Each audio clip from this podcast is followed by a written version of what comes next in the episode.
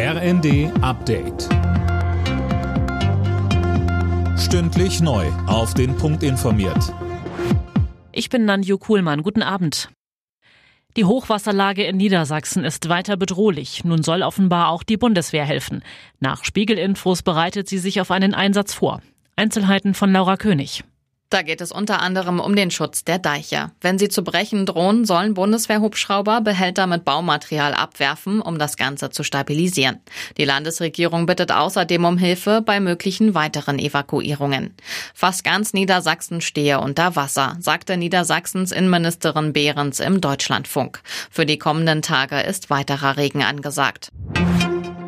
Tragischer Unfall in der Innenstadt von Passau. Dort ist ein Laster in eine Menschengruppe gefahren. Eine Frau und ihre elfjährige Tochter sind getötet, drei weitere Menschen verletzt worden. Der Lasterfahrer wollte laut Polizei einem Bus ausweichen und fuhr deswegen auf den Fußweg. Längere Praxisschließungen in Deutschland. Damit droht der Chef des Ärzteverbands Virchow-Bund Heinrich jetzt in der Rheinischen Post. Laura König berichtet. In dieser kurzen Arbeitswoche sind ja schon einige Praxen zugeblieben. Sollte sich beim geplanten Gipfel mit Gesundheitsminister Lauterbach am 9. Januar keine Bewegung abzeichnen, werden die Praxen danach für eine ganze Woche schließen, sagte Heinrich. Die niedergelassenen Ärzte wollen unter anderem weniger Bürokratie und auch mehr Geld. Der Minister findet die Forderung nach höheren Honoraren unbegründet und kritisiert die Streiks.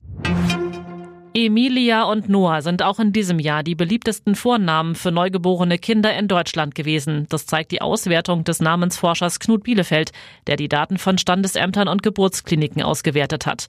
Ebenfalls beliebt waren demnach die Namen Emma, Matteo, Sophia und Elias.